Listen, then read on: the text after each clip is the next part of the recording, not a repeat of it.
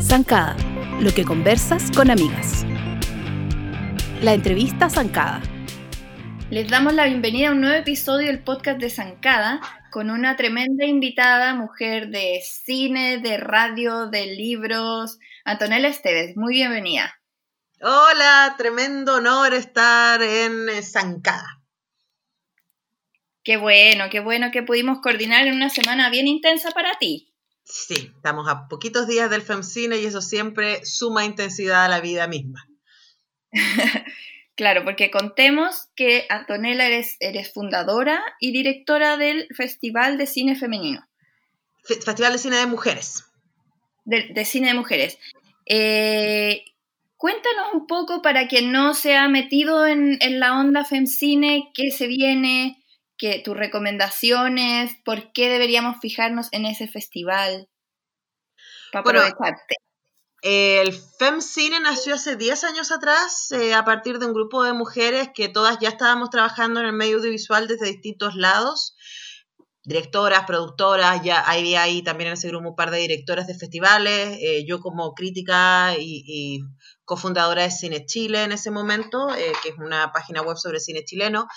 Eh, y ahí nació un poco la, la, idea de generar este espacio para celebrar y difundir el cine hecho por mujeres. Y al poco andar nos dimos cuenta que era un espacio tremendamente necesario porque menos del 20% de lo que vemos en las pantallas a nivel mundial está dirigido por mujeres. Eh, y aunque las cosas han cambiado tremendamente en estos 10 años, esas cifras no han variado mucho. Eh, por, sí, es muy fuerte pensarlo que después de todo este gigantesco movimiento feminista, el Me Too, el Time's Up, el Ni Una Menos y todo aquello, que nos parece fantástico y necesario, todavía eh, la industria audiovisual se ha resistido muchísimo a darle espacio a las mujeres para que cuenten sus propias historias. Y de ahí nosotros nos pareció interesante, necesario, inspirador poder generar este espacio es un espacio en donde el cine es más bien una herramienta para el diálogo social, nosotros lo, pensamos desde ese lugar, eh, porque creemos que cuando uno ve una buena película, esa película te puede cambiar tu manera de ver el mundo. Eh, el cine nos transforma, nos contagia de, de, emociones, nos contagia de experiencia, nos contagia de perspectiva y creemos que el cine ha sido muy utilizado por el discurso hegemónico para instalar a las mujeres y a los hombres maneras de ser, un mandato sobre el cuerpo, un mandato sobre la familia, sobre el amor, eh, pero creemos que también el cine puede ser una manera de desarmar esos mandatos y demostrar que hay muchas maneras muy diversas de ser mujer y de ser hombre. Así que ese es como, como el espíritu del festival. Y este año, bueno, nosotros estábamos ultra agendadas para inaugurar el 17 de marzo. Tuvimos que bajar el festival dos días antes, cuando ya ah. sentíamos que la pandemia se nos venía encima. Eh, y después de esperar un par de meses y ver cómo se movía la cosa, decidimos hacer el festival en versión virtual. Así que a partir del próximo martes 4 eh, van a poder tener acceso a la película inaugural. A las 9 de la noche es nuestra película inaugural eh, y a partir del miércoles 5 va a estar el 95% de la programación de FemCine disponible para verse en Fest Home, que es una plataforma eh, de festivales. Entonces entran ahí, buscan FemCine y pueden ir a ver la película que quieran. Lo importante es decir que hay 400 cupos de visionado para cada película, así que hay que entusiasmarse y verlas prontito. Y eso con las películas, pero además como buen festival de cine, además de tener esta programación con más de 50 películas, tenemos eh, una serie de actividades de formación, talleres, masterclass, cineforos, diálogos, eh, va a estar realmente muy entretenido. Y vamos a estar cerrando con las tesis, además que nos parece súper bonito tener a las tesis en un festival de cine. Vamos a estar mostrando sus últimos trabajos, los que han estado haciendo en, cuarentena, incluyendo este polémico trabajo sobre carabineros. Eh, y vamos a estar conversando con ellas sobre la militancia y el uso del audiovisual como, herramienta también de, rebelión, ¿no? Así que ese es un poco lo que se viene la próxima semana. Y eso hay que como inscribirse en un streaming, comprar un abono, ¿cómo va a funcionar? Es absolutamente gratuito, simplemente hay que entrar. Eh, la película inaugural va a estar ah. disponible el martes a las 9. Las primeras 400 personas que hagan clic van a poder ver una película increíble que se llama eh, V Natural, The Untold Story of Alice Guy. eh, que estamos súper, súper contentas de poder mostrar esa película en Chile, porque es una película que tiene que ver con Chile, porque esta mujer de la que habla vivió en su niñez en Chile. Eh, y es la madre del cine. Hasta este momento Alice Guy es la, sabemos que es la primera persona que hizo una película de ficción, un cortito, muy cortito, pero cuando el cine todavía no cumplía un año, esta mujer, que era una mujer de mucha lectura, muy culta, dijo, oh, pero cine puede servir más que para solamente registrar la realidad, que era lo que estaban haciendo los Lumière hasta ese momento, también sirve para contar historias. Fue una mujer. importante. ¿Cómo no sabemos todos de ella? Bueno, porque el patriarcado y el canon. Eh, y claro, el tema es que exactamente la pregunta que tú te haces es la que se hace la directora eh, Pamela B. Green, que dice, ¿cómo no sabemos? Y de hecho la película parte a ella entrevistando a un montón de gente ultra famosa y les pregunta si conocen a Liz Guy, y la mayoría no. Y claro, esta mujer no solamente hizo eso, fue, ella inventó un montón de técnicas cinematográficas, un montón de efectos especiales, ella actuaba, escribía, dirigía, producía, fue una de las primeras personas que armó una estructura para hacer películas. Eh, muy a principios del siglo XX y su... Yo hago clases de historia del cine hace como 15 años y los libros con los que yo estudié para hacer mis clases hablan de Alice Guy como la secretaria de Gaumont, de este productor francés. Y, es impresionante como una vez más en la historia las mujeres quedan relegadas a roles secundarios cuando fueron ellas las que echaron la máquina a andar.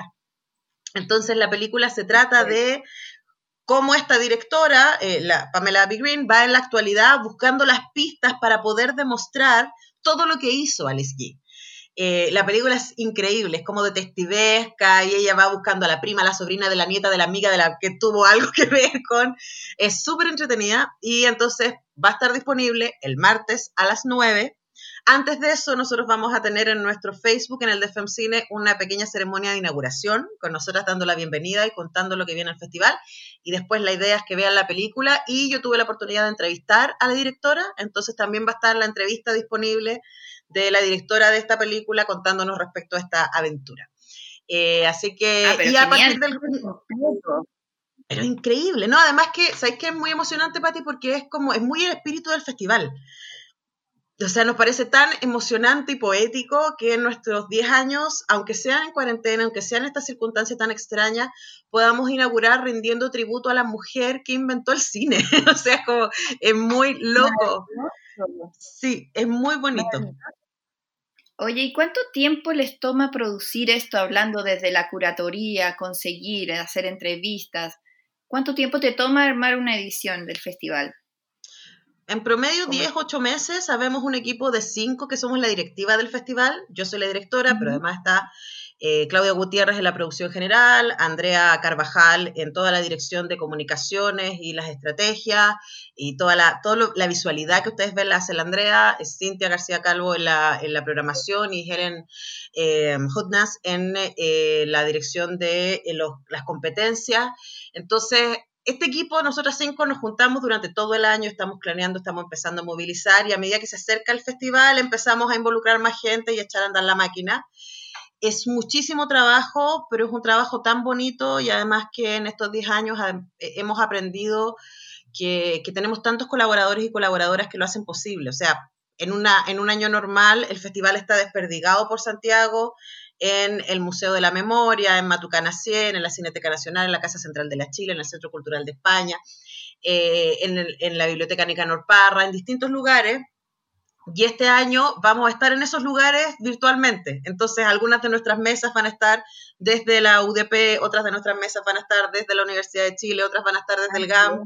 Entonces, estamos tratando de mantener esta idea de comunidad FemCine, eh, pero todo va a estar concentrado a través de nuestras redes sociales. Y de verdad no se pierdan las mesas y los conversatorios porque van a estar súper entretenidos y queremos también tener este sentido de festival, de que no es Netflix, que no es que metes a Fetch Home y ves cualquier película suelta, hay una curatoría, hay una mirada, hay una intención con cada una de esas películas que están ahí, además de las competencias.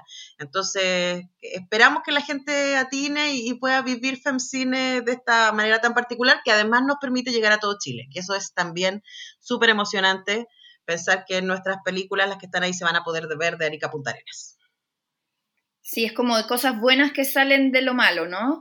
Como también como presionar la creatividad de manera que esto sea entretenido, interesante, está ahí dando un aporte, está ahí conversando, eh, creando una atmósfera de festival. Como Eh, dices es lo tú, que no esperamos. como un streaming eh, de una película. Es más Es que lo que eso. esperamos que pase, estamos trabajando para eso, pero como siempre sucede, eh, y ustedes como, como Zancada también han hecho muchos eventos, es como que uno prepara la fiesta, pone la mesa, el mantel, la decoración, está todo súper lindo, ahora falta que llegue la gente y veamos Claro. qué pasa, porque los festivales los completa la experiencia del espectador y la espectadora, así que vamos a ver qué pasa ahora desde las casas, que estamos bien ahí como expectantes y emocionadas respecto a, a qué va a estar sucediendo entre el 4 y el 9 de agosto. Interesantísimo, les va a ir la raja, yo lo sé. Gracias, Pati. Yo lo sé. Oye, y bueno, hablando como del, del tema pandemia y quiero ver como tu visión de, de lo que afectó a la industria o va a afectar o cómo ves el futuro de la industria del cine nacional con todo lo que está Eh, pasando. a ver, yo creo que, a ver, la industria del cine, yo digo en clases y a veces es un poquito escandaloso, ¿no? Que yo creo que no hay industria del cine en Chile, yo creo que hay industria audiovisual, porque se hace publicidad, eh, porque se hacen series y porque se hacen películas, pero no hay una industria cinematográfica porque las industrias se mantienen en el consumo. Y en Chile eso no sucede. Lamentablemente, menos del 5% de la gente que paga un ticket para ver cine ve cine chileno. Entonces la producción en general se sostiene con fondos nacionales e internacionales y con el esfuerzo heroico de los realizadores y realizadoras. eh, Mm. que- y aquí no hablo solo de directores y directoras, sino de todos los equipos, que incluyen también a, a los elencos, claramente, eh, que están disponibles para hacer cine en Chile incluso bajo estas circunstancias. Luego, me parece que también, si uno quisiera ser optimista, eh, me parece que, que lo que está sucediendo en Onda Media, en, en los archivos de la Cineteca Nacional, de la Cineteca de la Universidad de Chile, nosotros mismos en Cine Chile ponemos ahí a disposición los links para ver cualquier película chilena que se pueda ver eh, online, está dándole a la gente una oportunidad para encontrarse con cine chileno que probablemente no le hubiera llamado la atención en una sala. Y, y que está disponible y que hay muchísimo para ver. ¿Qué va a pasar en el futuro? Yo creo que las salas van a seguir siendo un territorio en disputa. Es muy difícil y de verdad es muy difícil porque yo lo he pensado un montón hace muchos años que, vengo dándole vuelta a esta cuestión de por qué no se ve más cine chileno. Y claramente no tiene que ver con la calidad del cine chileno. O sea, eso se ha estado demostrado con la cantidad de premios internacionales que tienen las películas y la, lo que la gente se sorprende en general a nosotros nos pasa mucho en Cine Chile que cuando la gente dice, no, en nuestras redes sociales, pero es que el cine chileno solo habla de política y de sexo, es como, ¿cuándo fue la última vez que viste una película chilena? Es como, loco, menos del 15% de las películas chilenas tocan el tema de la dictadura de los últimos 20 años, Mm. como de verdad, ahí están las cifras, nosotros las estudiamos. Eh, hay muchas cosas muy buenas que yo creo que podrían alcanzar a públicos más amplios si hubiera menos prejuicios. Yo creo que el cine es tan caro que cuando uno decide ir al cine y pegarse la paja de llegar hasta un lugar, estacionarse que, o, o viajar hasta ese lugar, en general las decisiones de las personas van por algo seguro y eso explica también de que las películas más vistas son las películas Marvel o DC eh, o las películas de dibujos animados, Pixar, DreamWorks, etc. Porque ya sabes más o menos con lo que te vas a encontrar. Y es muy irónico, claro, me resulta súper irónico pensar que lo más ajeno es lo más cercano, eh, que nos resulta ajeno eh, ese mundo. ¿Verdad? Entonces, yo creo que hay una tarea para hacer. Yo espero que con la discusión ahora que se está dando respecto a televisión pública, la televisión pueda efectivamente generar un puente para la producción cinematográfica audiovisual, eh, para que la gente efectivamente la sienta más cercana. Y esta cuestión no es solamente desde, desde un punto de vista económico, es desde un punto de vista identitario. Es como nosotros nos construimos a partir de los imaginarios audiovisuales.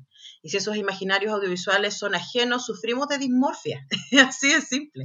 Entonces, si solo vemos películas que están protagonizadas por rubios y rubias, que son eh, anglos, y después nos miramos al espejo y, pero ¿por qué no me veo así? Es porque no somos nosotros.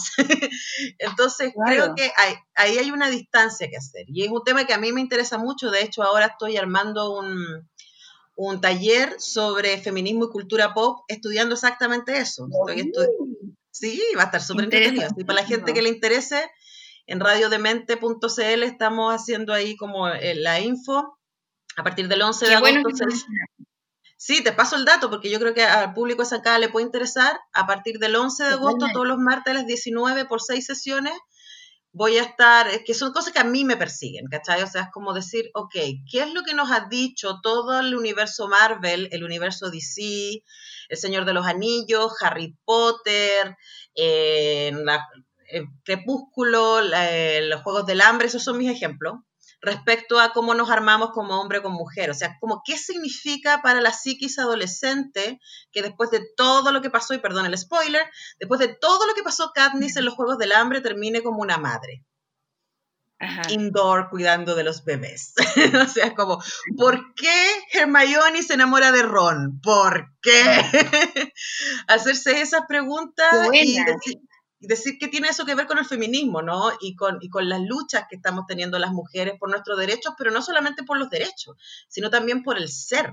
Que, que me dejen ser racional y tierna, que la racionalidad y lo activo y ser quien salva al mundo no es una eh, exclusividad de los varones, excepto las películas, pero que yo los vea en las películas, y por eso de nuevo volvemos a Femcine, el que yo lo vea en las películas normaliza que yo piense que las mujeres no son capaces de hacer ciertas cosas porque nunca lo vi antes.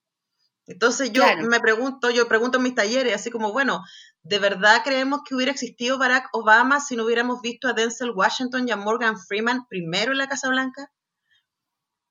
Es una pregunta para hacerse, ¿no? El poder de la representación.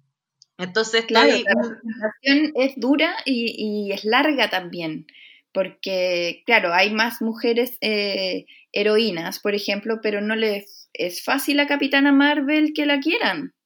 No, pues, además, lo que, estoy, lo que estoy dándome cuenta ahora que es como en estas películas heroicas aparecen tres tipos de mujeres. Aparecen las mujeres, super mujeres como Capitana Marvel, que no hay amor. No o sea, no hay amor romántico, no, aparece. Lo que está bacán, puede ser, es una linda opción, pero entonces no hay amor. O si hay amor, es un amor complicado, tipo eh, Natasha, Black Widow con Hulk. Entonces, como las mujeres superpoderosas se enamoran de otros superpoderosos, pero no puede ser. O los hombres superpoderosos se enamoran de mujeres que no son superpoderosas, pero son muy inteligentes, tipo eh, Doctor Strange, tipo Iron Man, tipo... Eh, ¿Qué era la otra? Tenía otra que era como la, tercera de ese juego. Eh, que, ah, la de Hulk, no, la Thor, ¿cachai? Que son mujeres ultra inteligentes, bacanes, pero que al momento de que aparece el varón dejan todo votado. O sea, Jane la dejó, Natalie Portman, o sea, la de Thor, deja todo votado. O sea, ella era una bacana investigando las estrellas y la física y la astrofísica, y después deja sus investigaciones votadas solamente para buscarlo a él. Y uno dice, sí, pero hija, ¿qué nos están enseñando? Claro, entonces, entonces, es el tipo de pregunta que, nos voy a invitar a hacernos en el taller, desde, desde perspectiva de género y feminista tú te, entonces te pegas como el salto de, festival, taller. Inmediatamente después, sí. No paramos, entre medio de las clases y la radio y la cosa, pero, pero igual yo lo paso muy bien porque creo que está todo muy vinculado. O sea, me parece, eh, yo no siento, y esto es como muy personal, yo no, no siento que haya una distancia entre hablar de cultura pop y la academia. Eh, de hecho, en Chile lamentablemente no pasa demasiado, pero a nivel internacional los estudios culturales son muy potentes. Y a mí, honestamente, a mí me preocupa más qué es lo que están viendo los adolescentes y cuáles son los mensajes que le están dando a sus adolescentes que analizar la última película del director vietnamí que ganó Venecia. y está todo bien. Y está todo bien con que haya gente que se dedique a hacer eso, fantástico, y que les vaya estupendo. A mí, por ser quien soy, porque básicamente primero yo soy periodista, eh, me interesa qué está pasando en el mundo de los imaginarios sociales populares.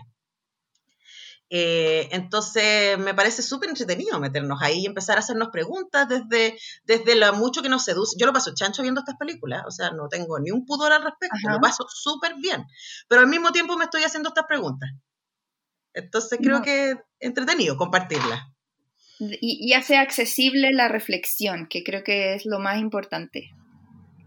Sí, y además pensar que no hay producción cultural que sea inocua, no hay.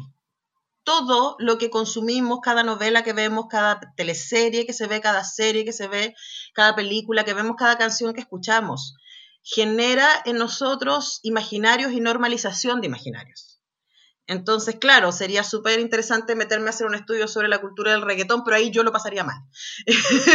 ¿Entiendes? Pero ahí hay un mundo. Claro, es súper interesante. Claro, yo este ahí no, no, le hago mucho, ¿cachai? Pero, pero hay, efectivamente, como, como ha habido estudios sobre el bolero en otros momentos. O sea, creo que es interesante preguntarnos qué consumimos y cuáles son los imaginarios que eso que consumimos está entregándonos y además de manera súper seductora porque no nos damos cuenta. O sea, nos, nosotros nos identificamos con. Esa es la gracia, esa es la seducción del cine. Nosotros nos y, y por eso mismo hacemos femcine, porque yo no soy una mujer haitiana migrante. Pero si veo una película como Perro Bomba, por ejemplo, que me parece una estupenda película, puedo durante 90 minutos ponerme en la piel de lo que puede ser ser un inmigrante en Santiago de Chile. Y me impacta y digo, wow, nunca lo pensé. Y digo, claro, yo desde mi privilegio, desde quien soy yo, no puedo estirarme de manera, eh, de manera directa, ¿cierto?, a esa experiencia que no es mi experiencia, pero sí se puede mediar a través del cine, sí se puede mediar a través del teatro, de la literatura, de la música. La cultura tiene ese poder increíble de ser una máquina de empatía y de ponernos durante cierto rato en la piel de otro.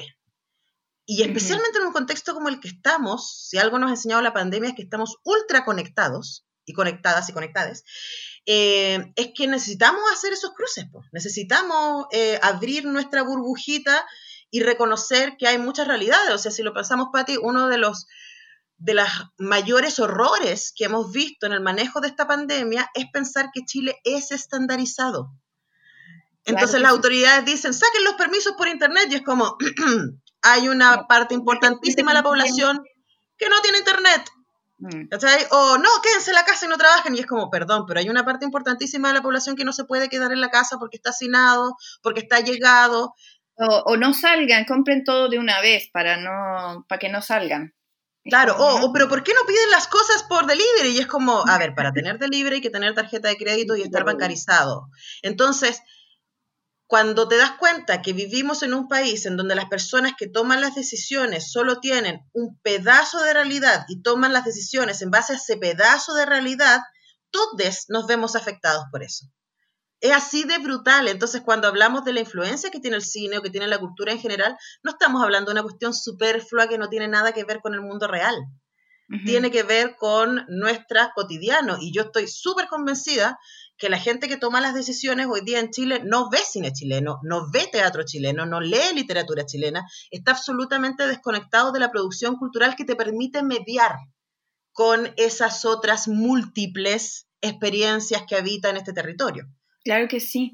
Toda la razón, Antonella, te agradezco un montón porque pones muy bien en palabras lo que significa el cine y, el efecto que tiene como para comprenderlo y darle como la relevancia que tiene. Y bueno, las dejamos invitadas a todas a que se conecten y ganen eh, algunos de los primeros 400 puestos y puedan ver la película de estreno y todo el festival. Te felicito un montón y te agradezco mucho la conexión.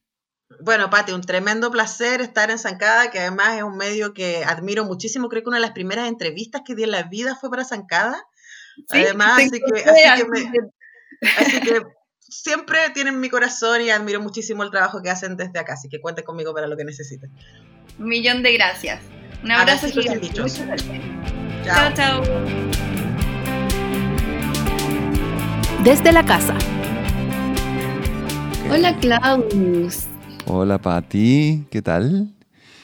Bien.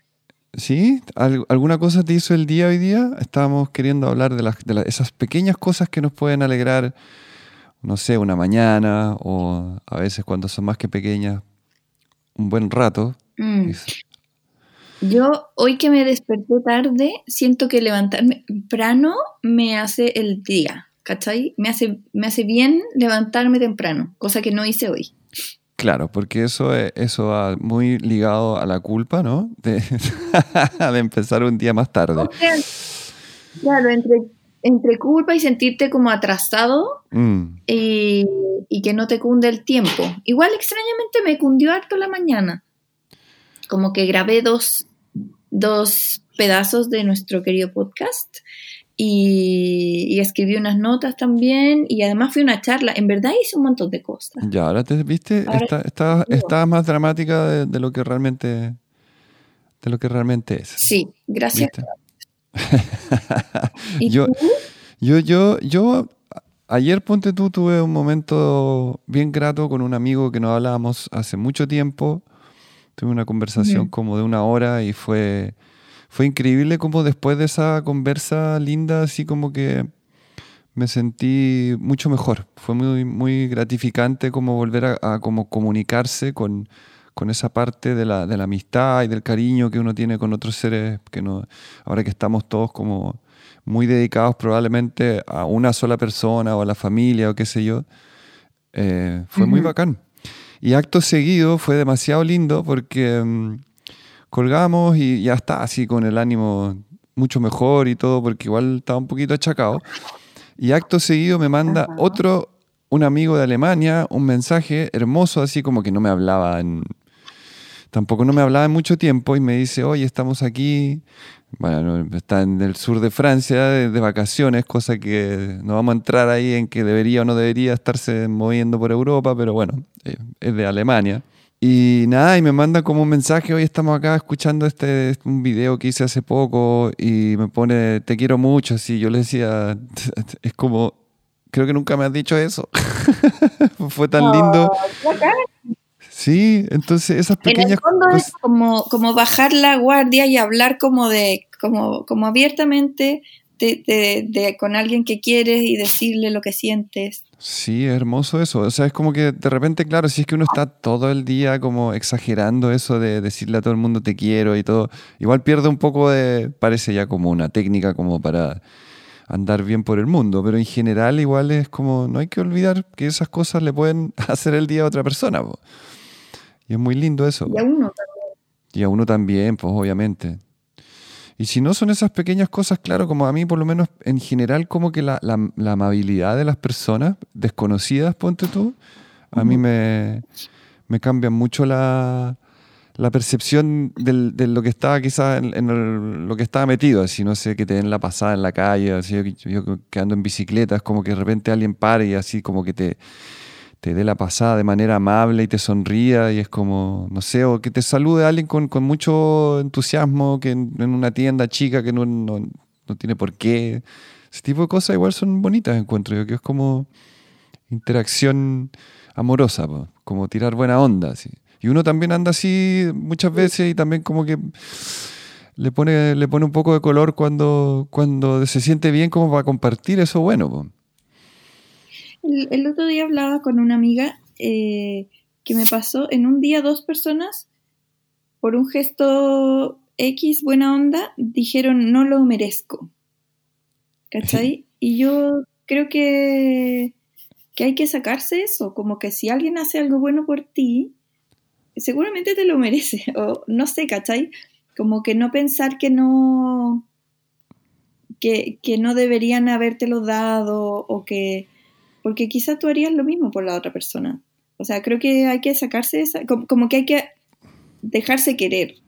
Totalmente. O sea, de hecho yo creo que eso es una- un, un llamado a que si tú tienes ese pensamiento, es como decir, mira, en vez de pensar así, deberías como pensar en eh, alimentar el resto del, del planeta de, de la misma manera.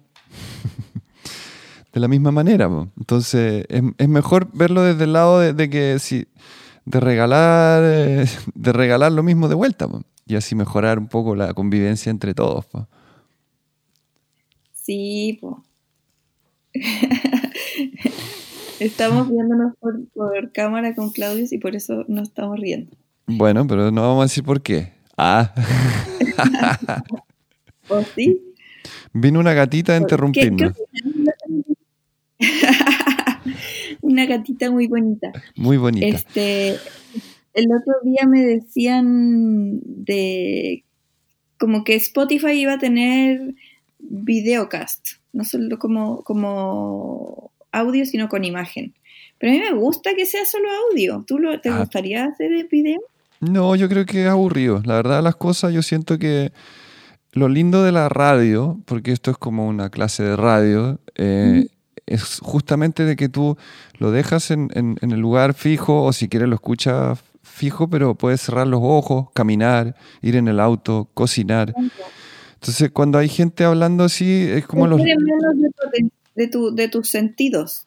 No, y además que nosotros también tratamos, que cuando hablamos, tratamos de, de- de no dejar esa parte como no cubierta, digamos. O sea, si yo te hago un gesto, lo tengo que explicar. O sea, yo no, no, no. Claro. Imagínate ver a dos personas hablando todo el rato.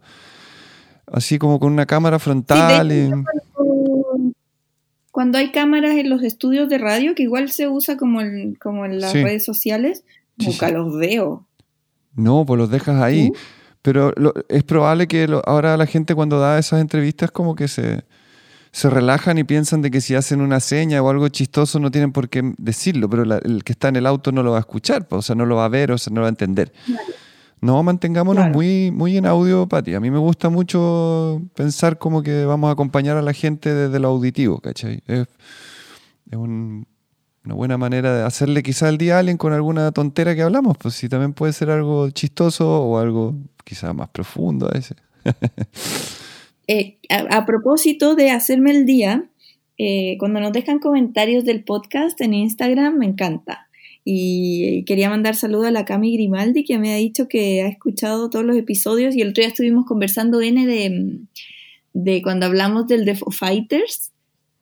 Y, y fue como, me dijo, ¡ay, qué heavy! Como que hablaron en el mismo episodio de, de Cerati y después de Foo Fighters. Entonces, que eran como, como bandas y músicos que le habían gustado, que le gustaban mucho personalmente. Entonces era así como, oh, como una coincidencia, ¿cachai? Entonces, bacán. Les quiero mandar saludos y dar las gracias por escucharnos. Bacán. Bueno, esa es otra cosa que le puede hacer a uno en el día. No sé, a mí me pasa de repente, y, y lo he hecho un poco de menos. Antes tenía una de esas como, como radio, radios despertador, de que te despertabas como con la canción que se le había ocurrido al, al programador de radio. Y a veces como que te toca la canción que es como buenos días. you. I got you, baby. Como el día de la marmota. Claro. Son no, esa canción no. Pero en general a mí me pasaba que de repente era muy bacán porque, de hecho, después aprendí en, en ese, en ese entonces, cuando tenía esa radio, de no dejar por ningún motivo la hora a la hora de las noticias, ¿cachai? Porque es como horrible despertarte y como que accidente no sé dónde, o no sé qué cosa, o los muertos, y no sé. Entonces es mejor dejarlo, no sé, a las eh, 6 con 47 y ahí hay música, o a, o a las 7 con 12, no sé, es como buscarse una hora así donde estáis seguros de que... Sí. Sí, porque lo otro cuando uno lo pone como redondo, te calzáis justo siempre como el... la- como un poco de amargura a veces.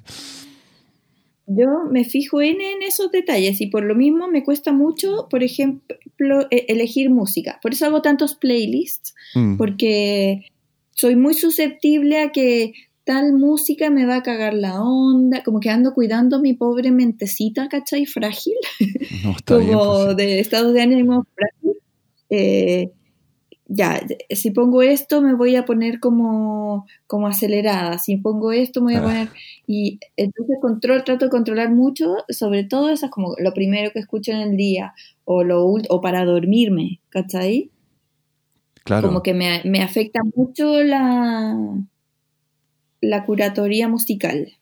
Sí, es que, la, es que bueno, ya sabes tú que es uno de los, o sea, es la expresión artística que va directo a las emociones, entonces si tú tienes esa, esa sensibilidad y, y la, y la tienes clara, es muy bueno que la, que la utilices también en tu, en, digamos, En mi en- a claro. claro, a tu favor, entonces, cuenta- me he dado cuenta que a veces si estoy ansiosa, como que lo normal quizás sería como tratar de bajarme, ¿no? Como, como escuchar una música calma y no, como que mejor pongo metálica.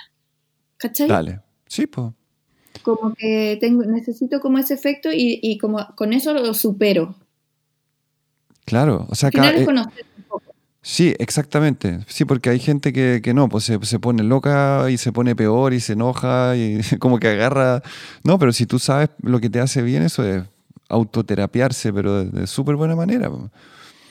Sí, yo, yo en las, en las mañanas soy medio sensible al, al, al, a mucha información, digamos, mu- musical, eh, cosas como con mucho arreglo, con mucho volumen, así como muy... Me, me- me- me voy mucho, acá, acá he estado como ahora, eh, hubo varios, varios, varios desayunos, bueno, con música clásica y después varios con... eh, ay, y, ahora partimos de nuevo con los olvidos. ¿No? ¿Cómo se llama el uruguayo Piola? ¿Cómo se llama? Eh, Drexler, Jorge Dre- Drexler que es muy, es muy cuentacuentos, muy tranqui, puede estar preparando el desayuno y es como, a mí me gusta mucho, así es como... Pero claro, si necesito emoción, así como emoción como rockera o emoción como energética, no sirve. O sea, no para eso. Entonces, es muy choro eh, tener como sus, sus playlists, digamos, pero a mí, no sé yo. A mucha gente le pasa lo que me pasa a mí, pero yo te juro que de repente ya pongamos música como para cocinar. Eh, ¿Qué pongo? ¿Cachai? Es tan grande el universo que yo creo que. uf,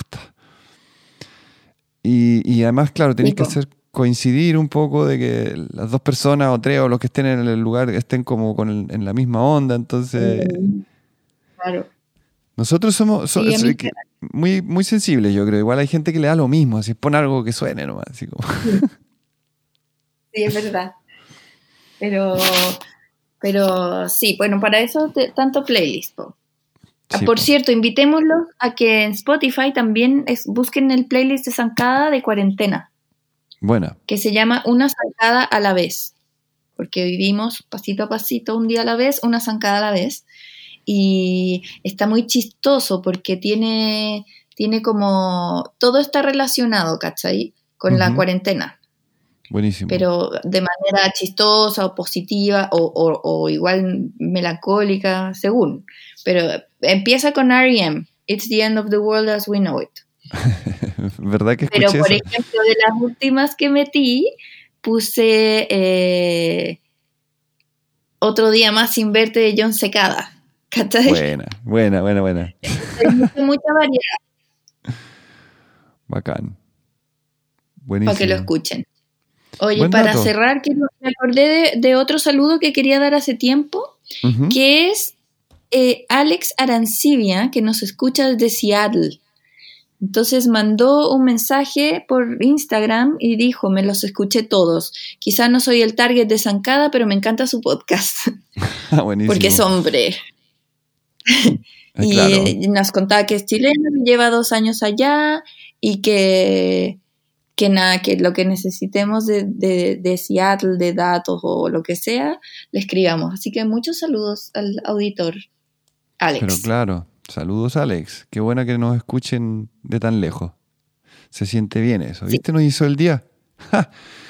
Me hiciste el día, Alex.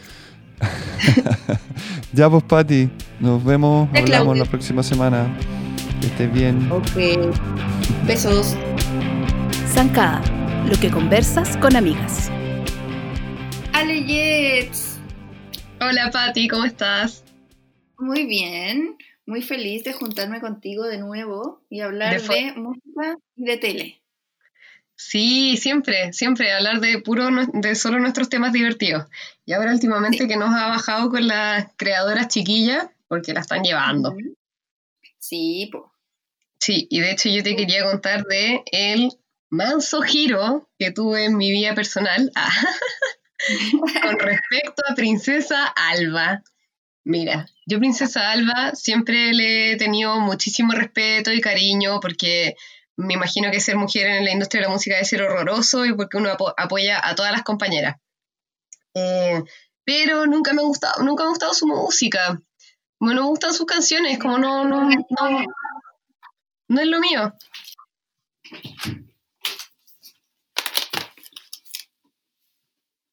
Em, a pesar de que igual encuentro que es- es- el SP que tiene como, que se llama como Diamonds, está súper interesante, etcétera, ahora en su faceta más pop, como que no, no sé, me pasa que no me gustan sus canciones. La he visto en vivo dos veces, una vez para el estreno de su disco y la vez que, que se presentó en el Monumental, que fue histórico. Em, y la encuentro a ver una performer increíble, una queen, bueno, una princesa, nuestra princesa Alba. Em, una, una estrella pop, ¿cachai? Pero no lograba enganchar con las canciones. Más la semana pasada, Princesa Alba sacó un nuevo tema con un videoclip que vi y a ver, he estado pero non-stop obsesionada, que se llama Ya no quieres quererme. Eh, es un tema hiper pop. Yo me acuerdo que ya, ya, ya, esta onda mucho más pop que tiene Princesa Alba, que me acuerdo de haber leído en una entrevista cuando sacó Convéncete, que fue con este super mega videoclip dirigido por María Rivas, etcétera, etcétera. Ella decía, Trini, decía en una entrevista que sentía que como que, que en Convéncete ahí estaba como el, el, sonido que ella estaba buscando y creo que de verdad se nota, como que se nota que es el, es el pop que estaba buscando. Y con Ya no quieres quererme, siento que de verdad se graduó de mi corazón. Para muchas ya es la, es la, favorita, pero se graduó a mi corazón como reina pop portable de Chile. Creo que. Um, bueno, y el video además es una animación hecha por Marmota Studio, que es un estudio chileno de animación que hacen cosas bacanes. El video de verdad está precioso, tiene una onda muy de como de dibujos animados menos noventeros, dos mileros. Em, el video cuenta toda una historia que como que casi que me recuerda, como que además me, hace pensar muy, me, hace pensar muy que se trata de Princesa Alba, o sea, yo me pase, es como una chica Princesa Alba que llega al mundo de la música y se encuentra con un chico con el que empieza a salir, pero como más por las cámaras que por nada, y yo como, ¿acaso su relación con Gianluca? y el video es hermoso, me encanta pensar que está basado un poco en, como en su vida, Em, tiene como hasta tintes de como de lo que fue Lucky de Britney Spears. Y la canción en sí tiene esta onda me da como retro que la está súper llevando en el pop. O sea, es como cosa de escuchar el, el último disco de Dua Lipa, el Future Nostalgia, que se fue full en como cosas medias disco, etcétera, porque es algo que el pop está haciendo y siento que Princesa Alba está entendiendo ese lugar y escuchándolo. Y mm, y nada, ahora soy fan. ahora me, voy a unir al, club de fans. No sé cómo se llamarán las fans de Princesa Alba. Eh, pero ya Me gusta ella, eh, como que es una, un tipo de música que no siempre yo que, no escucho, como si la tiró más fácil al trap, pero, pero lo de ella siempre me ha gustado. Es como, como cuando alguien sobresale mucho en su estilo, que ya no te importa el género, ¿cachai? Como que que me, pasa con, me pasó con Beyoncé en su momento. Quizá no era mi estilo, pero, pero cuando sacó Single Ladies fue como, ¿what? Como, como esto es otra cosa. O, o no sé, cuando sale alguien de, de un tipo de música que tú no escuchas tanto, pero tienes razón y yo la he entrevistado a la Trini, a Princesa Alba, y ella se define pop. Sí, pues super pop. Ah, ¿y es lo máximo en persona? Sí, o sea, eh, la, la, entrevisté por teléfono y fue bacán. Lean la entrevista en Santa. De hecho, fue como cuando esperábamos Lollapalooza. Igual, igual penita que, que no se hizo. Pero fue en ese marco, ¿cachai? Como de tiempo. Y me hablaba de cómo se prepara. O sea, tiene una preparación física, pero heavy, heavy, porque baila bueno, y era como gimnasta. Sí, pues, y la entrevista, la, la, coreografía se la hace la Jamie. ah, perfecto. Dice que la Jamie, así como, como que la tenía full, full, full, y como canta y, onda, mientras estás haciendo elíptica, canta, ¿cachai? Porque es lo que tiene que hacer en el escenario. Claro. O sea, bueno, yo la en, ya lo, había visto antes como cuando fui a ver su cuando fui a ver el lanzamiento del EP, el show era más era, estuvo increíble, puras chicas en la banda, lenguaje de señas, así, pero soñado. Y en el Nacional, claro, la vi, yo sabía que hacía estas piruetas porque hacía gimnasia, pero hace piruetas en vivo, es un mazo show, es un mazo show, como de verdad me parece, es, eh, como que eso es una estrella pop, ¿cachai? Como o sea, llámenla a Primavera Sound al toque, la veo normal, como cuando vuelva a los festivales de música. Pero mm, siento que de verdad es una performer, performer y, mm, y nada, es súper responsable. Y ¿Ah? ¡Ay! ¡Ay! Como que hicimos como un eco. ¿Sí? ¿Me sí, te escucho. Eh, mi favorita es, Summer Love. Como que ahí me ganó. Ah. Yo de verdad no había podido enganchar, a pesar de que sí enganchaba con ella porque la encuentro genia Encuentro que hace unas propuestas estéticas maravillosas para acá todos sus videos, pero no había podido enganchar como musicalmente. Pero mm, Ajá. de verdad llevo como tres días con Ya no quieres quererme en repeat. Qué bacán. Yo lo vi porque tú me dijiste, o sea, ya lo había, como, como que no me había concentrado tanto en, en verlo entero y claro, lo empecé a escuchar y te dije, nos pasó algo muy loco, que, que estábamos hablando ayer y te dije, eh, me recuerda un poco la base a una canción de Daft Punk, al Something About Us, que es sí.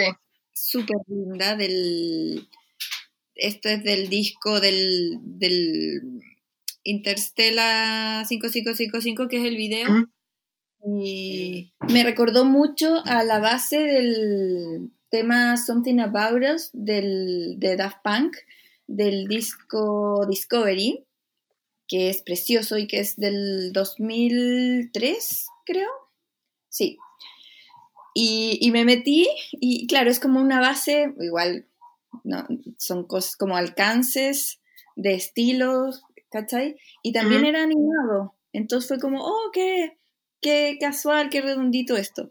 Y al rato me pongo a ver una serie de la que vamos a hablar ahora y empezó a sonar la canción y yo, ¡Ale! como que friki esto, como nos está persiguiendo esa canción, que además es preciosa. Tremenda canción. Y sí, eh, pasemos a la gran Micaela Coel. ¿Qué onda esa mujer? Me tiene así como entre- intrigada, fascinada. Quiero verla todo el tiempo. Ella es la actriz protagonista y creadora de la serie I May Destroy You. que Por en HBO. Y se puede ver en HBO. O sea, es que la serie es de HBO. Ah, ya. ¿Y por qué me sale BBC si la descargo? Ah. Bueno, Micaela Coel es... pri- A ver. Bueno, yo Micaela Coel la conocí porque llegué un poco... ¿Mm?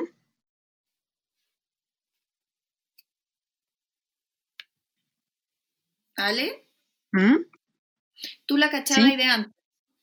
Sí, sí, sí. Ocho En, sí, en, había llegado muy como por casualidad eh, em, en Netflix a Chewing Gum, que es como la primera, esta primera serie como más armada porque ya hacía stand-up, etc. Y, mm, y encontré que Chewing Gum era la cosa más increíble que había visto en Netflix, como bizarra, como atrevida, súper pasada, eh, chistosísima, pero de verdad así como risas monumentales. Y desde entonces la tuve súper como mm, en...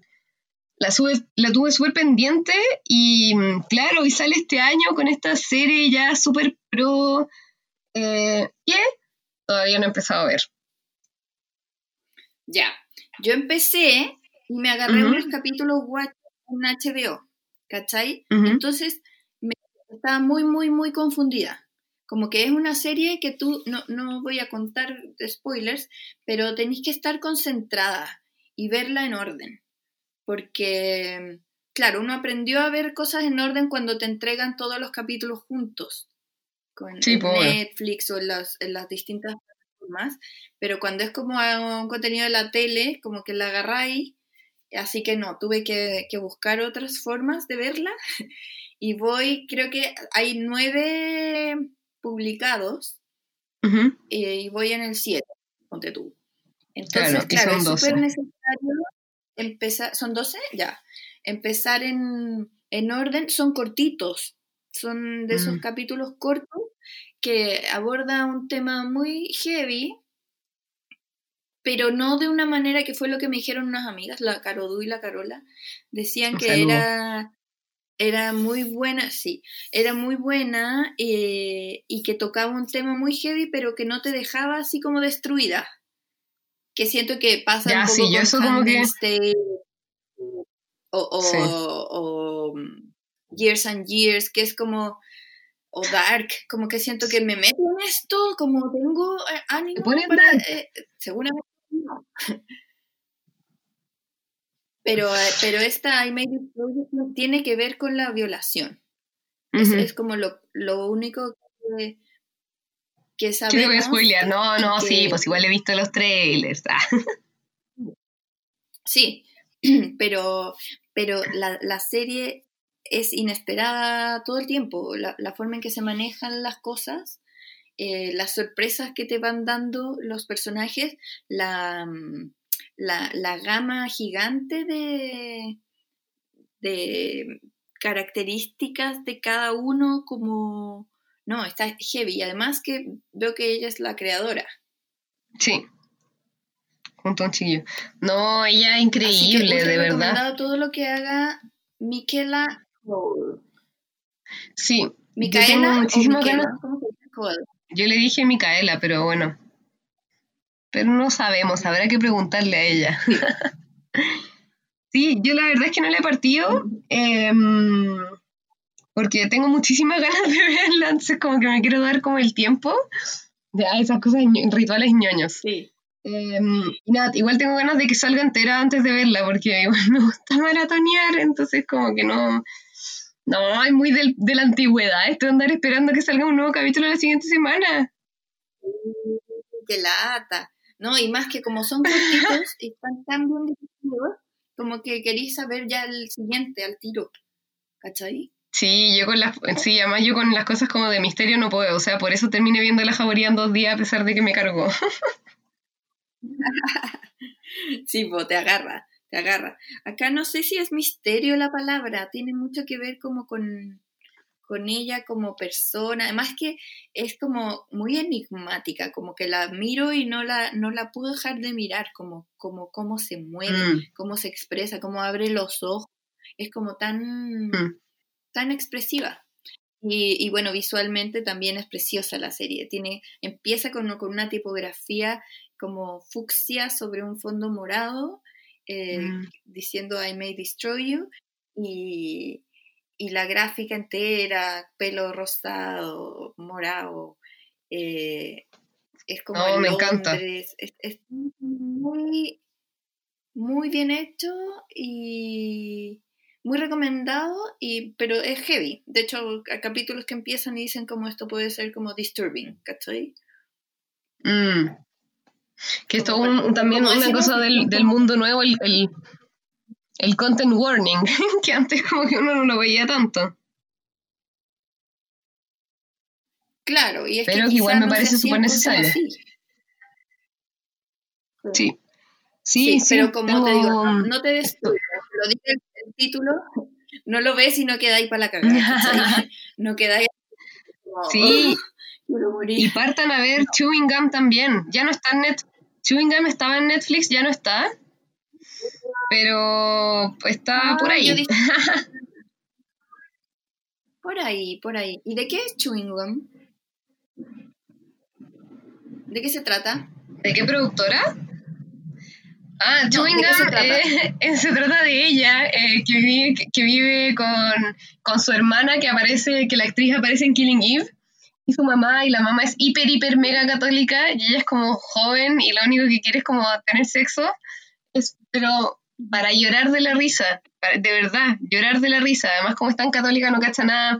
Hay puros personajes increíbles como que tiene un pololo al principio tiene un pololo súper súper católico que es un idiota no es pero muy chistosa es hilarante de verdad. Es incómoda es rara es súper divertida Así que Ya, sí, está increíble. Con la recomendación de todo lo que haga Michaela Cole hay que, hay que fijarse. Tiene 32 De aquí en años. adelante. Eh, sí.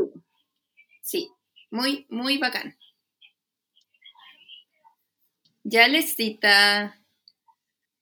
Oye, qué gusto, qué rico seguir hablando y seguir viendo tele y comentando de películas. Sí, sigamos así. Siempre. Nos vemos en otra. Chao, chao. Escúchanos cada semana en Spotify o en tu podcast player favorito como el podcast de Zancada. También te invitamos a seguirnos en Instagram, Twitter y Facebook como Zancada y a leernos todos los días en zancada.com, donde encuentras todos los temas que conversas con amigas.